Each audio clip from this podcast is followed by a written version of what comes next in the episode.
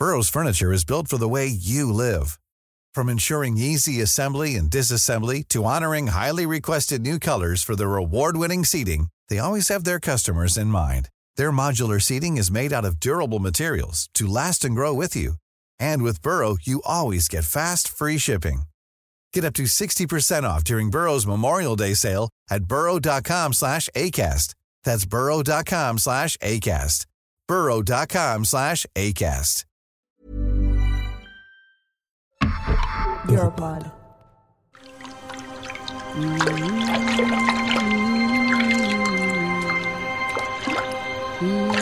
Hay fronteras que son más afiladas que la hoja de una cuchilla. Hay fronteras que, de hecho, lo son. Porque te separan irremediablemente de una parte de lo que fuiste. Porque te condenan, porque te invisibilizan, porque te humillan.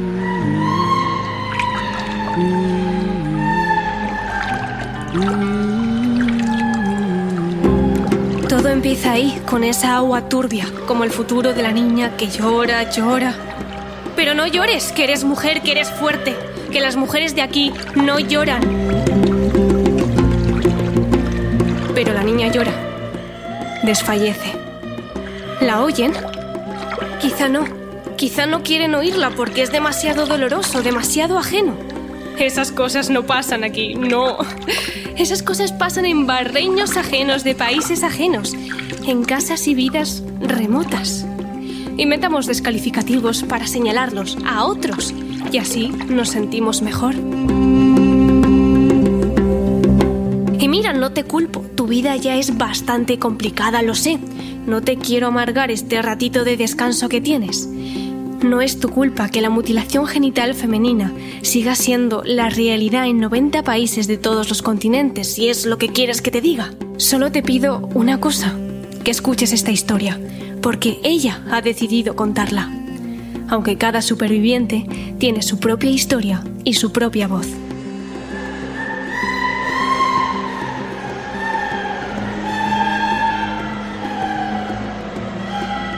Qué de barullo se oye por ahí, ¿verdad?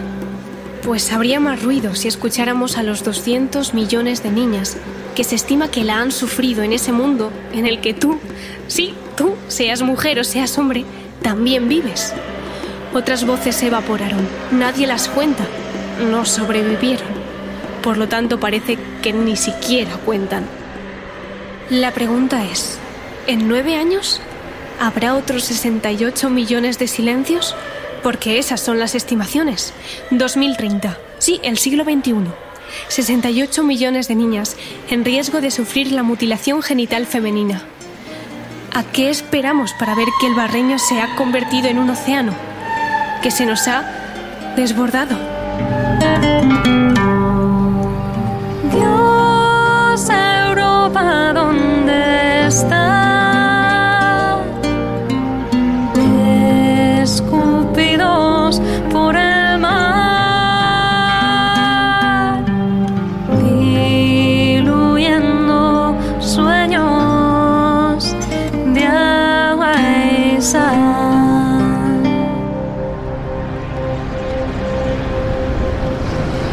Sueños de agua y sal. Historias que emergen para ser escuchadas. Capítulo 2. Aguas sucias. En tu infancia, ¿qué era lo que más te gustaba de tu tierra?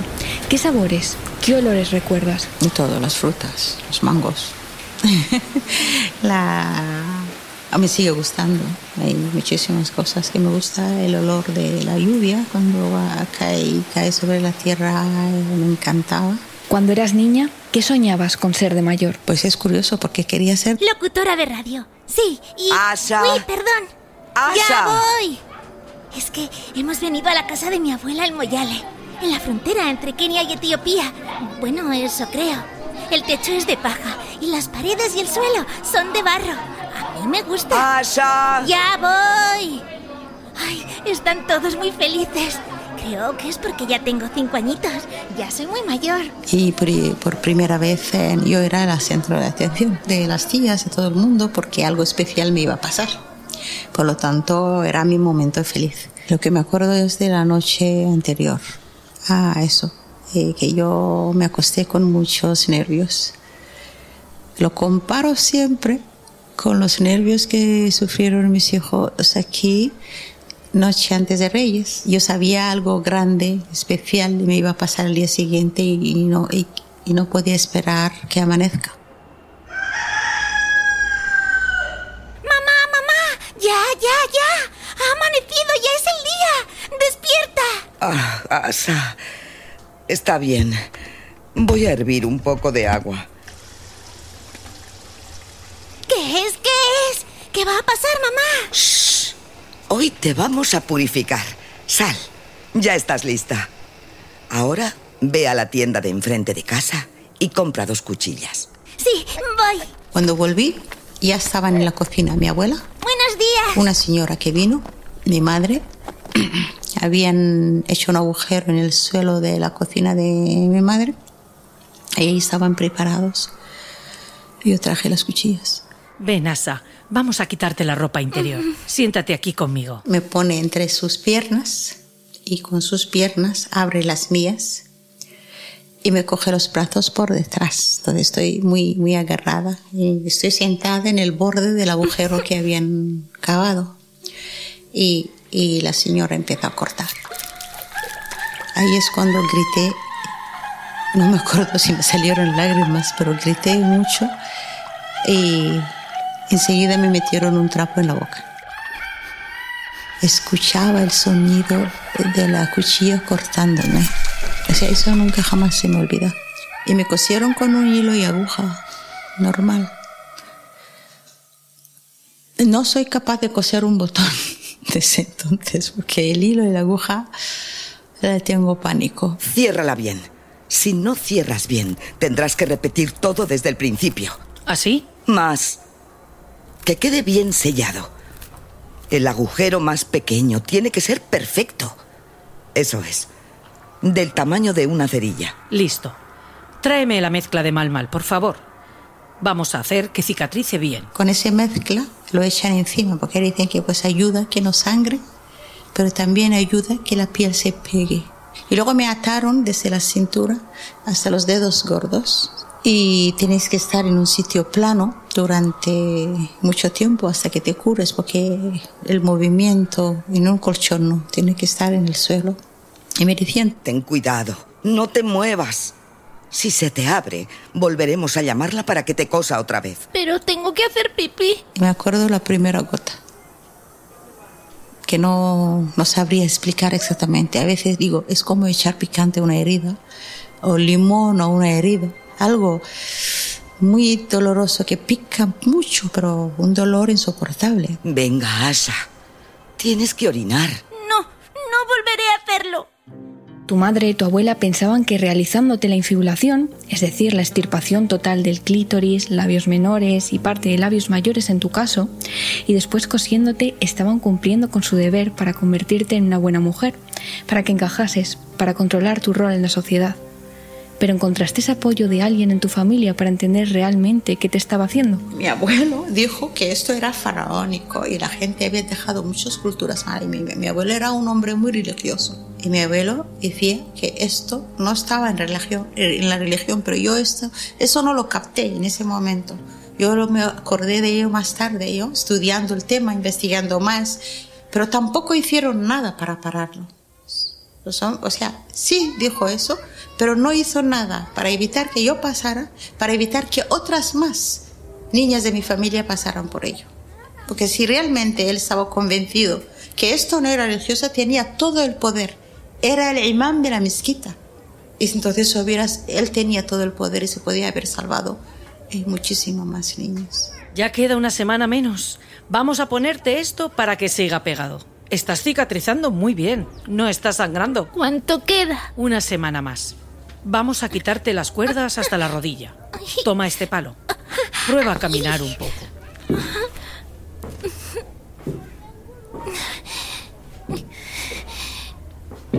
Ya estás curada. Te quitamos la última cuerda. No te preocupes, ya no se te abrirá más. No sé, yo tenía miedo de saltar, yo tenía miedo de todo. Incluso cuando fui al colegio para hacer reporte, yo no, no hacía reporte, yo tenía miedo de todo. Era como, se me va a abrir, se me va a cortar. A mí y mis hermanas hemos podido estudiar porque eso es una insistencia que mi madre tuvo.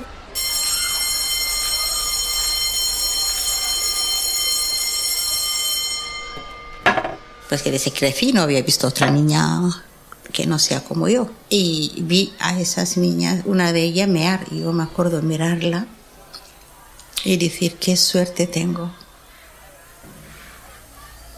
Que a mí no se me ve nada, estoy limpia, estoy cerrada. Y yo no meo como una vaca. Imagínate lo que, dónde puedes llegar para convencerte de lo que te han hecho, está bien. Mamá, me pica mucho, me pica mucho. Le he preguntado a las primas y a la tía, pero no me cuentan nada. ¿A ti te pica? No, no preguntes esas cosas. Lávate con agua caliente y sal y no hables más de esas cosas. Yo estoy muy bien. Una de las veces me acuerdo lavándome, mi mano, mi mano quemaba con caliente que estaba el agua, pero en mi parte no sentía absolutamente nada. También me daban casi dos aspirinas al día para que pueda salir la regla, pero a mí me duraba mucho, salía y era, era horrible. Pero bueno, aprendes a vivir con todas esas cosas porque ya es parte de, de ti. Y el problema es no se quedan en eso, claro. Y, y luego termino los estudios, empiezo a trabajar en, en Nairobi. Y ya un día me llaman.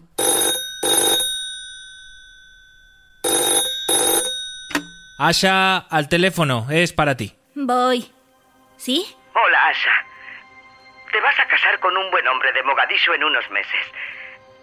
Simplemente queríamos avisarte y que supieras que tu mano ha sido entregada. ¿Cómo?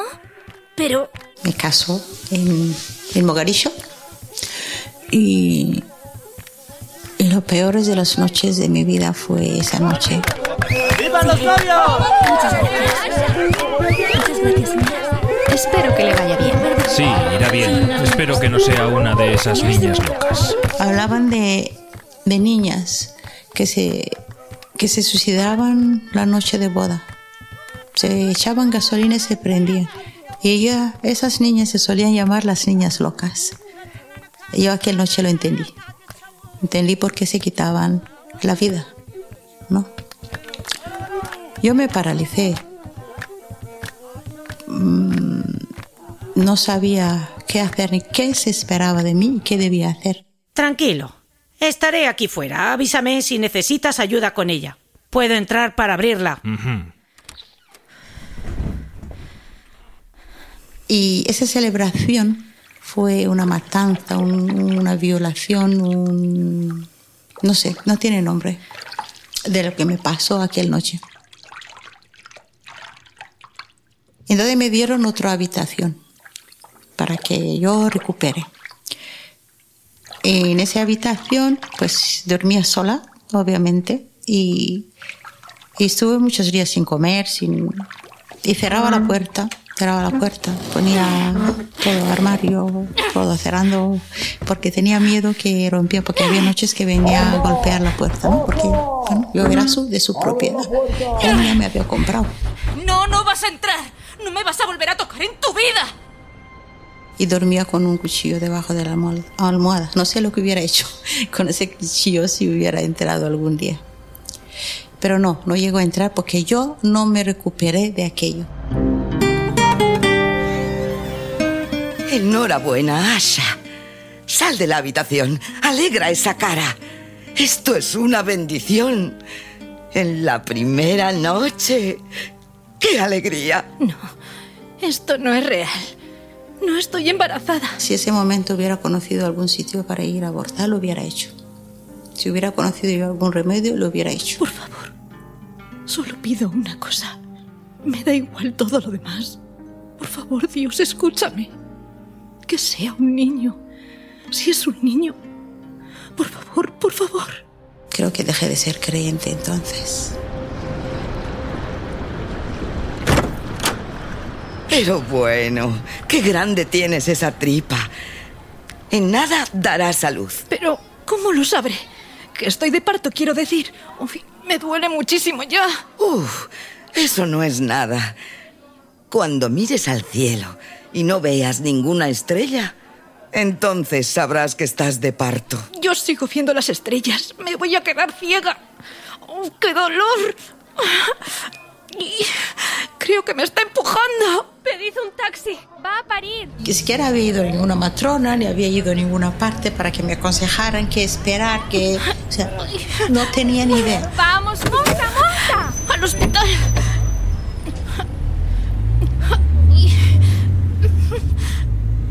En la silla trasera del taxi yo me Ya estamos. pongo de pie para salir del taxi y siento cómo me corta.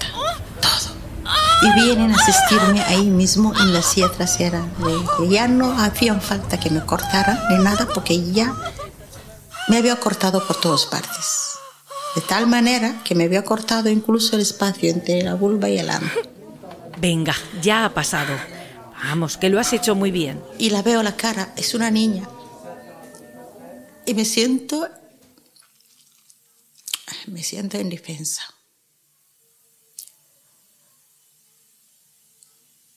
Siento que no sé qué hacer. Pero siento también que debo protegerla.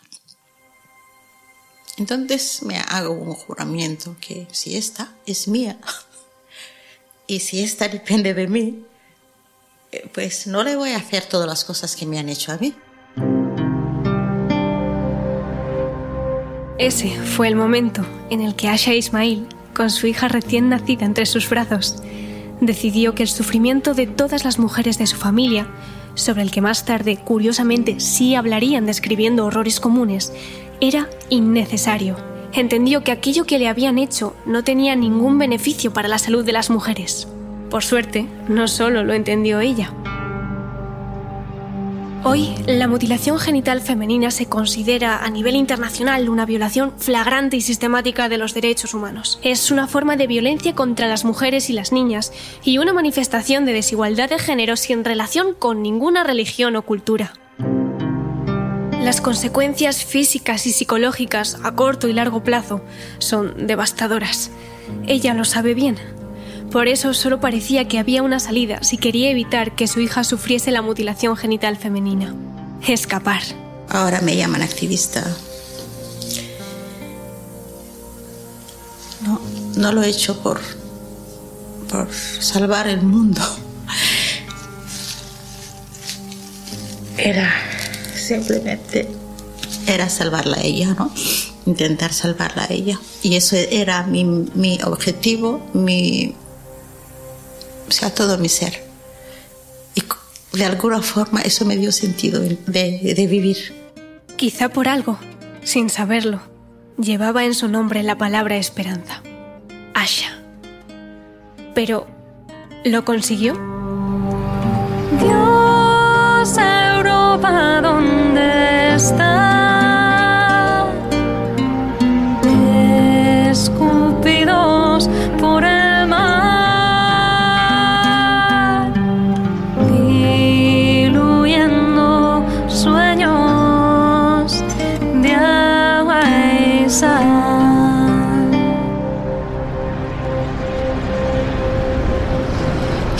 De agua y sal, una producción sonora para Esfera Podcast Contest ofrecida por Marta Villarte y Aurora Martínez. Escucha el desenlace de esta historia en el capítulo 6, disponible en Europod y plataformas de streaming.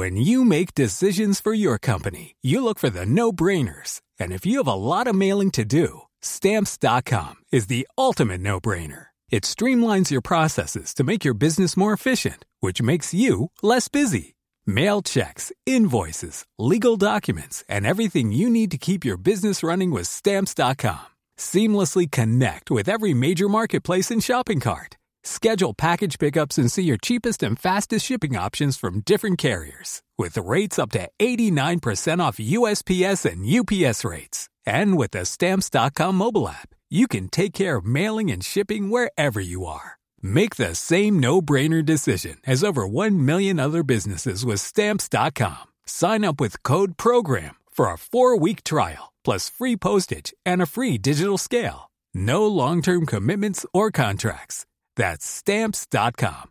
Code program.